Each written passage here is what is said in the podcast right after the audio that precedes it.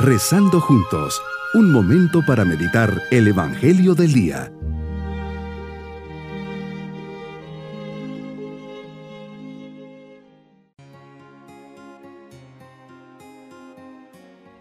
Les saludo en este día 23 de diciembre, ya a las puertas de la Navidad.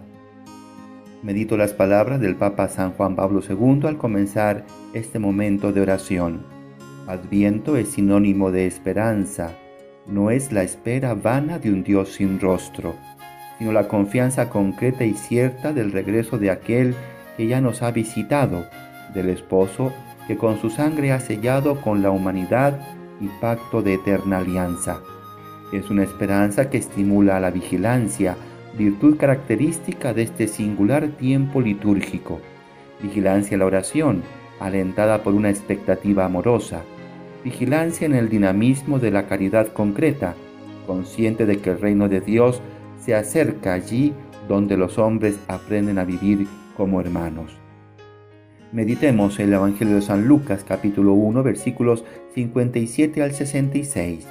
Nos habla del nacimiento de Juan el Bautista, hijo de Zacarías e Isabel, aquellos dos esposos ancianos y estériles a quienes Dios llamó a ser padres de su precursor. La duda de Zacarías le hace quedarse mudo. Ahora se ha cumplido el tiempo y van a ponerle el nombre de Zacarías, como a su padre. Sin embargo, Isabel, su madre, interviene súbitamente y dice que se llamará Juan, como había dicho el ángel. Zacarías señala que él también lo quiere así y en ese instante recobra el habla y se dedica a alabar a Dios. La gente entre alegría y sobrecogimiento se maravilla y hace correr la voz de que algo grande espera al niño.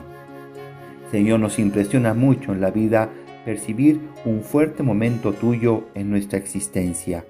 Nos impresiona haber estado tan cerca de personas ilustres. Nos impresiona si hemos sido testigos de un milagro. Nos impresionan hechos inexplicables que tocan nuestra vida directamente. Nos impresionan movimientos del alma que sentimos en lo más profundo, momentos de profunda fe, esperanza o caridad, sentir que te hayas dignado entrar en nuestra vida personal nos llena de admiración y de profunda alegría. Isabel estéril y avanzada en edad da a luz un hijo. Desde su concepción, él lleva el sello de su pertenencia exclusiva a Dios. De él ha recibido un nombre y nadie lo puede cambiar es un nombre que designa su vocación específica.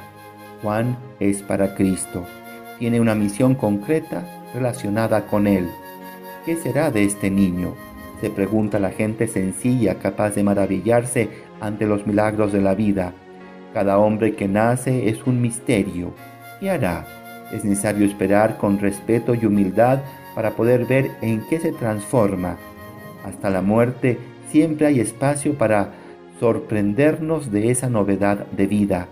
Cada hombre que nace, cada persona que viene a este mundo, recibe una vocación concreta, es llamado a convertirse en signo tuyo en el mundo, a anunciar tu bondad y tu misericordia.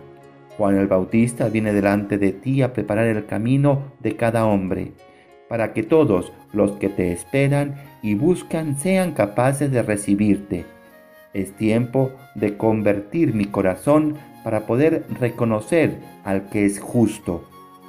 Tu venida al mundo, Señor, como mensajero definitivo de la alianza entre los hombres y Dios, es anunciada por los profetas. Yo envío mi mensajero a preparar el camino delante de mí y pronto vendrá a su templo. El nacimiento de Juan se da en un clima de gozo que anuncia el cumplimiento de la promesa de Dios a los hombres, el cumplimiento de la llegada del Salvador. A la gruta de Belén se acercaron muchos, pero entraron pocos, solo los que comprendieron desde el corazón. La conversión del corazón nos prepara para poder entrar y vivir con júbilo el misterio de la Navidad. Su anuncio es para todos. Preparemos nuestro corazón para que podamos cantar un himno jubiloso de acción de gracias, porque el niño Dios ha nacido en mí. No puedo dejar de preparar tu venida, Jesús. debe ser un verdadero encuentro personal con el Emanuel, el Dios con nosotros.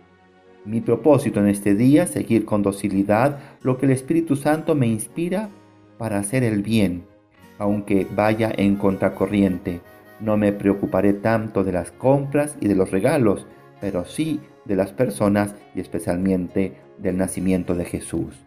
Mis queridos niños Isabel y Zacarías, comprendiendo lo que Dios quería, ponen el nombre de Juan al precursor. Ambos en una misma sintonía rompen con ciertas reglas y costumbres, porque lo normal era ponerle el nombre del papá. Son conscientes que ese niño será algo grande y se quedan maravillados, porque este gesto de abandono y de confianza le lleva a Zacarías a hablar. Y nos vamos con la bendición del Señor. Y la bendición de Dios Todopoderoso, Padre, Hijo y Espíritu Santo, descienda sobre todos nosotros. Bonito día.